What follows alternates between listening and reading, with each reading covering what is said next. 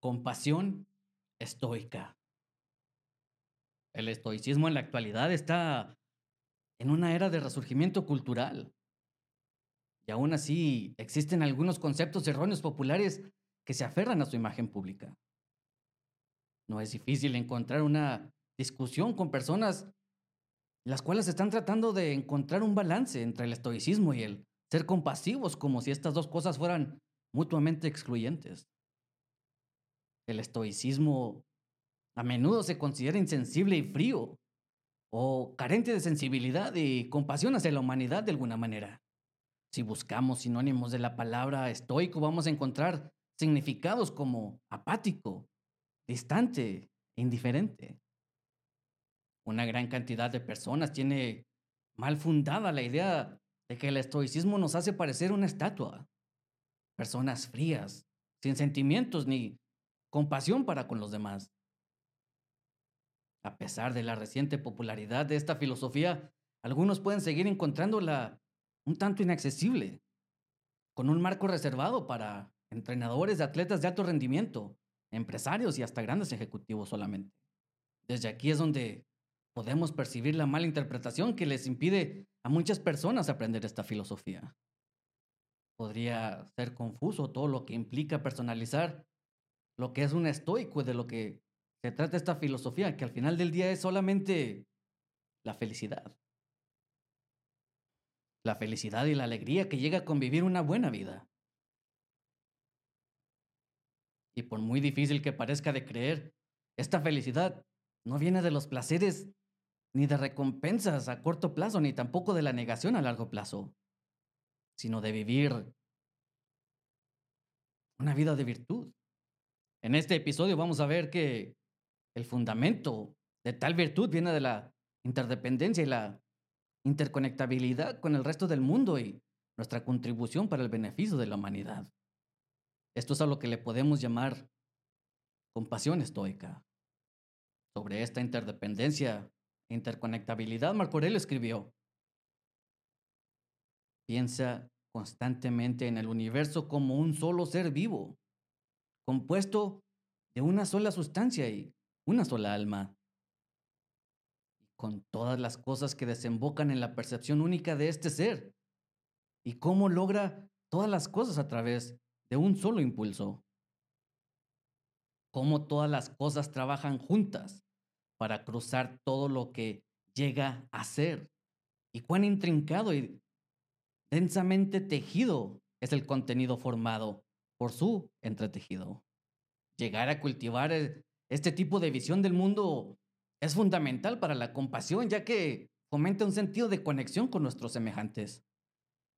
Nos ayuda a darnos cuenta de que somos parte de una entidad más grande y nos obliga a actuar en consecuencia. De hecho, sentirse como una parte del colectivo no es suficiente para Marco Aurelio, quien escribió en sus meditaciones. Como las partes del cuerpo en los organismos individuales, los seres racionales también en sus cuerpos separados están constituidos para trabajar juntos. El pensamiento de esto te golpeará con más fuerza y te dices a ti mismo una y otra vez, soy un miembro del cuerpo común formado por todos los seres racionales. Pero si no has aprendido a amar a tus semejantes con todo tu corazón, ni te alegras aún de hacer el bien por sí mismo, porque todavía lo haces simplemente como un deber y no con una convicción de que te está haciendo un bien a ti mismo. Esta idea de la humanidad y del universo como una entidad viviente, que todas las cosas están interconectadas, es solo una de las similitudes entre el estoicismo y el budismo. Aún así, muchos llegan a pensar que el budismo es pacífico compasivo y liberador, de una manera que el estoicismo no lo es.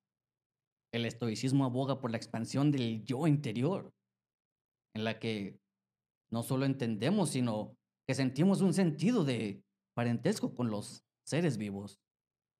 Este concepto estoico en el que expandimos nuestro sentido del yo para abarcar a los demás se llama oikeosis. Esto es similar al concepto budista de meta, También se considera además como una virtud fundamental que debe guiar todas nuestras acciones. Cícero en su libro sobre los extremos del bien y del mal, habla de la importancia de la unidad humana y explica además que el amor que los padres tienen por sus hijos puede emplearse para abarcar a toda la humanidad. Esto en sí sería un estado que fomentaría la comprensión y la calidez hacia los demás, llevándonos a practicar la bondad, la benevolencia, la cortesía y el respeto en todo lo que hacemos. Marco Aurelio sugiere que nos reconozcamos como un miembro del cuerpo más grande y usemos esta comprensión como una brújula para guiar nuestras acciones diciendo, porque tú mismo eres una de las partes que sirven para perfeccionar un sistema social. Deja que en cada acción tuya contribuya al perfeccionamiento de la vida social. También nos advierte de lo que sucederá si perdemos de vista este fin escribiendo.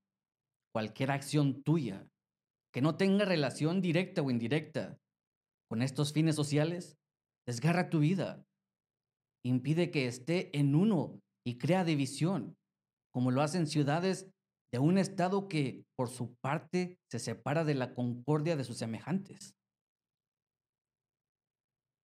Obviamente la fragmentación que él señala es evidente en toda la humanidad. Continúa dando como resultado una división que genera consecuencias perjudiciales para los seres humanos del mundo en el que habitamos. Los humanos a menudo nos consideramos a nosotros mismos como algo separado del resto del mundo viviente, lo que lleva a la explotación y destrucción ambiental, llenadas del beneficio material y la ganancia política. Además, la humanidad misma está fragmentada y dividida. Parecería que muchos de nosotros hemos perdido de vista a las similitudes entre los seres humanos los puntos en común básicos que subyacen a todas las diferencias superficiales. A nivel individual toma el aislamiento de la humanidad más allá en el camino de la angustia emocional y la acción injusta. Reconocer nuestra interconexión entre todos nosotros es crucial para la acción virtuosa. Es crucial para una buena vida. El estoicismo nos impulsa a reconocer nuestra naturaleza como seres sociales, pero tal conciencia no es suficiente. Tenemos que moldear nuestra conducta en consecuencia, llevándonos al siguiente punto, que es nuestro deber social. Marco Aurelio nos habla de este deber escribiendo. Así como estos fueron creados para cumplir una función particular, y al realizarla de acuerdo con su propia constitución, ganan plenamente lo que les corresponde. Así también, ser humano está formado por la naturaleza para beneficiar a los demás. Y cuando hayas realizado alguna acción benéfica o realizado cualquier otra cosa que contribuya al bien común, has hecho aquello para lo que fue constituido y tiene lo que es suyo. El estoicismo nos aconseja ser altruistas, actuando al servicio de los demás sin afán de lucro personal, reconocimiento o alabanza. Se trata de hacerlo con naturalidad, ya que efectivamente fuimos diseñados para ello por la naturaleza. Nuestras funciones deben beneficiar a la especie en la que nacimos. Como analogía podemos utilizar la meditación en donde Marco Aurelio escribe, lo que no beneficia a la colmena, tampoco beneficia a la abeja. En esta meditación de Marco Aurelio podemos ver que Marco Aurelio quiso decir, para cumplir mi deber social, para cumplir mi deber hacia mi especie, debo sentir una preocupación por toda la humanidad. Debo recordar que los humanos fuimos creados el uno para el otro, que nacimos para trabajar juntos, como lo hacen nuestras manos o nuestros párpados. Por lo tanto, en todo lo que hago debo tener comúnmente el servicio de la armonía de todos. Más precisamente, estoy obligado a hacer el bien a mis semejantes y a soportarlos. Esta idea de estar atados a otras personas en algún tipo de deber social puede parecer hasta desalentador para muchos. Esto puede crear un tipo de disgusto obligatorio que algunos de nosotros encontraremos como un problema. Incluso puede parecer opuesto a la marca natural de la compasión que fluye del sentimiento de unidad del que hablamos anteriormente. Pero es precisamente en esta interconexión en la que se basa este deber social. En este caso, deber solo significa responsabilidad de contribuir al bien común y al bien mayor. Esta responsabilidad nos ayuda a navegar por las aguas tempestuosas al responder a las personas difíciles de manera comprensiva y tranquila. Si bien a menudo podemos tener la tentación de evitar a los individuos, el estoicismo nos recuerda que hacerlo es ir en contra de nuestra propia naturaleza. Solamente debemos encontrar maneras de trabajar con ellos. Cualquier cosa que sirva significativamente a los seres humanos comprende que no siempre es agradable. De hecho, puede ser extremadamente difícil en la mayoría de las ocasiones. Comprender nuestro esfuerzo como un deber nos ayuda a seguir adelante con las cosas que se ponen difíciles. Al resistir las pruebas que surgen al ayudar a otros a superar las dificultades más angustiosas de la vida. Aún así, tal vez tengamos una irracional aversión al deber, al igual que la tiene un niño pequeño cuando se le dice que recoja sus propios juguetes. Tal vez solo queremos hacer lo que queremos cuando queremos. Pero estas no son acciones que llevan a una buena vida. El estoicismo nos advierte que no persigamos sin rumbo fijo nuestros deseos y placeres, sino que nos guía hacia la búsqueda de la máxima alegría en el autodominio, en la contribución. Ciertamente hay alegría en el cumplimiento de nuestros deberes para con la humanidad. Todos podemos ser testigos de que nuestros momentos más felices no han sido los momentos en los que nos encontramos más cómodos. No son cuando estamos de vacaciones o simplemente pasando momentos agradables, sino todo lo contrario. Han sido nuestros momentos más incómodos, nuestros momentos más difíciles en esos momentos que no son necesariamente los más tranquilos y los más cómodos, sino lo que proviene de contribuir a la humanidad de alguna manera significativa. Marco Aurelio decía que debemos dar a los demás como una viña o como las abejas hacen la miel, sin esperar nada a cambio. Debemos servir a otras personas sin buscar la admiración o la simpatía de los demás. La verdadera recompensa es más profunda que un simple aplauso. Es algo tan trivial. Y la recompensa tampoco es un elogio. Al contrario, este emperador romano nos dice que la recompensa por cumplir con el deber social es algo mucho mejor que el agradecimiento, la admiración o la simpatía. Una parte importante de nuestra función, como hemos visto, es trabajar con y para nuestros semejantes. Por lo tanto, cumplir con nuestro deber social nos dará la mejor oportunidad de tener una buena vida. De acuerdo con esta filosofía, desde los tiempos de Zenón de Sitio, la idea principal del estoicismo es servir a los demás y contribuir a la humanidad para una buena vida. Una buena vida personal. En momentos difíciles debemos recordar que todo lo que hagamos, ya sea por nuestra cuenta o con la ayuda de otros, debe estar dirigido a un único fin, el beneficio común y la armonía. Es casi incomprendible imaginar si todos viviéramos de esta manera. Esto es lo que podemos resumir como empatía. Además de las nociones conceptuales en el deber social, a gran escala, el estoicismo mueve la empatía y la comprensión en nuestras relaciones interpersonales. La capacidad de escuchar a los demás de una manera que reconozca nuestros propios valores, creencias y autonomía. es de gran importancia dentro de esta filosofía.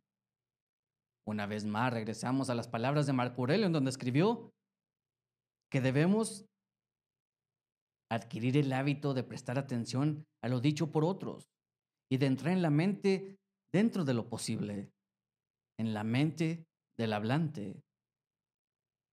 Así de grande es el poder de la empatía o la capacidad de comprender y sentir profundamente la experiencia de otro ser humano.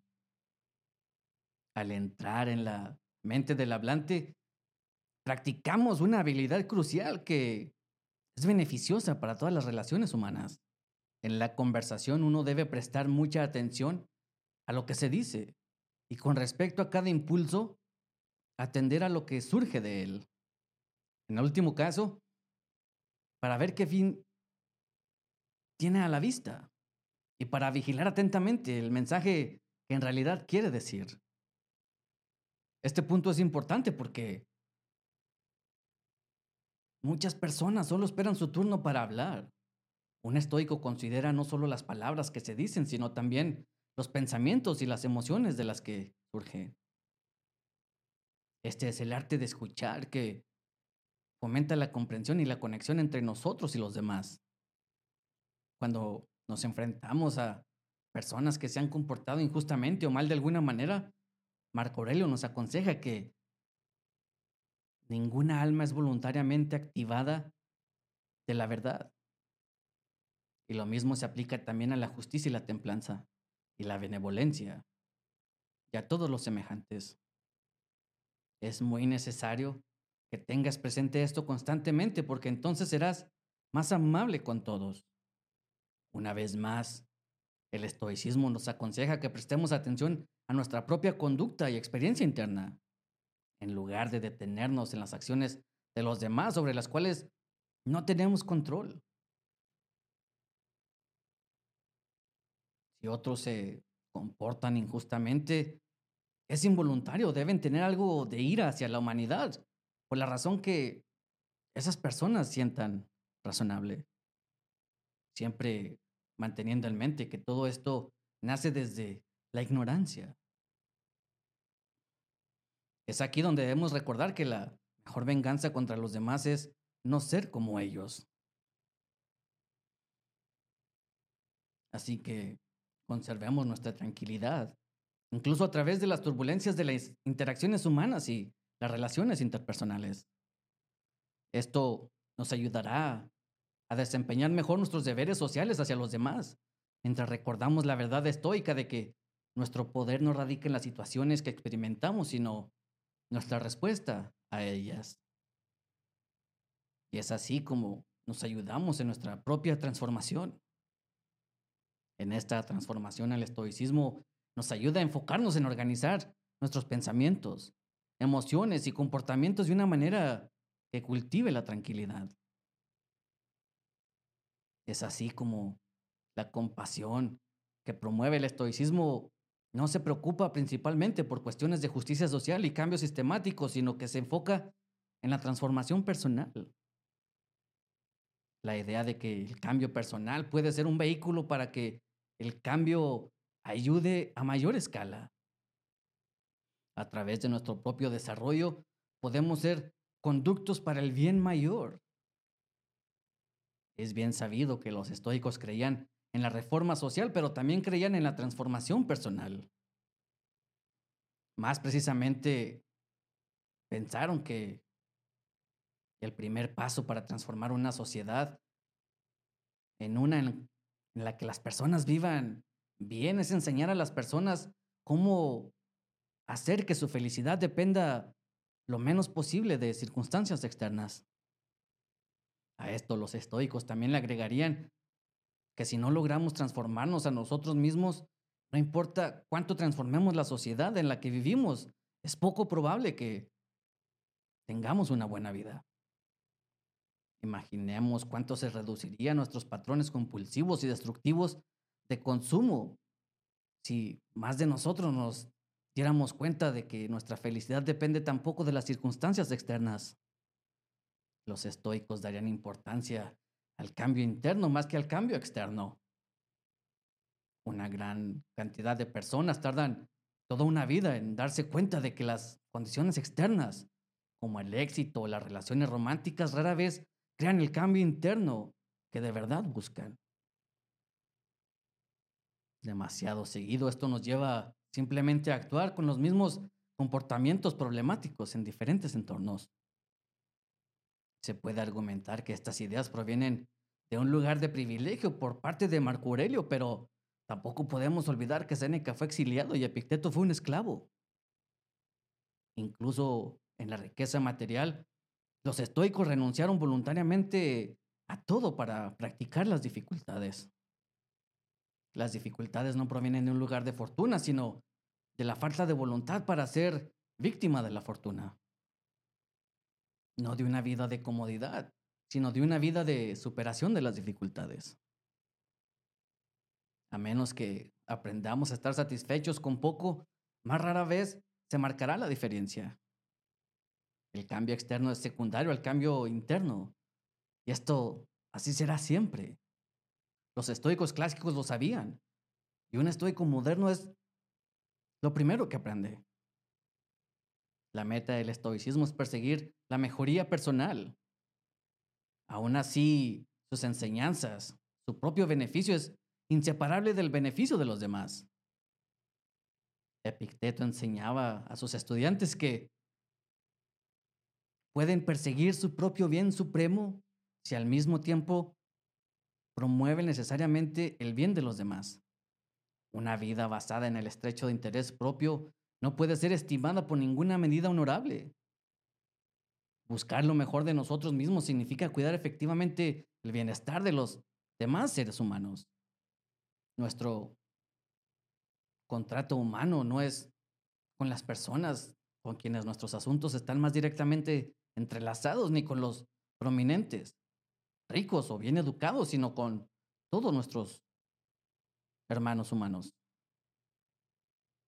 Si bien el enfoque en uno mismo puede parecer bueno, egoísta, recuerda que los estoicos nos aconsejan trascender nuestros deseos personales para servir a los demás, a nuestros semejantes.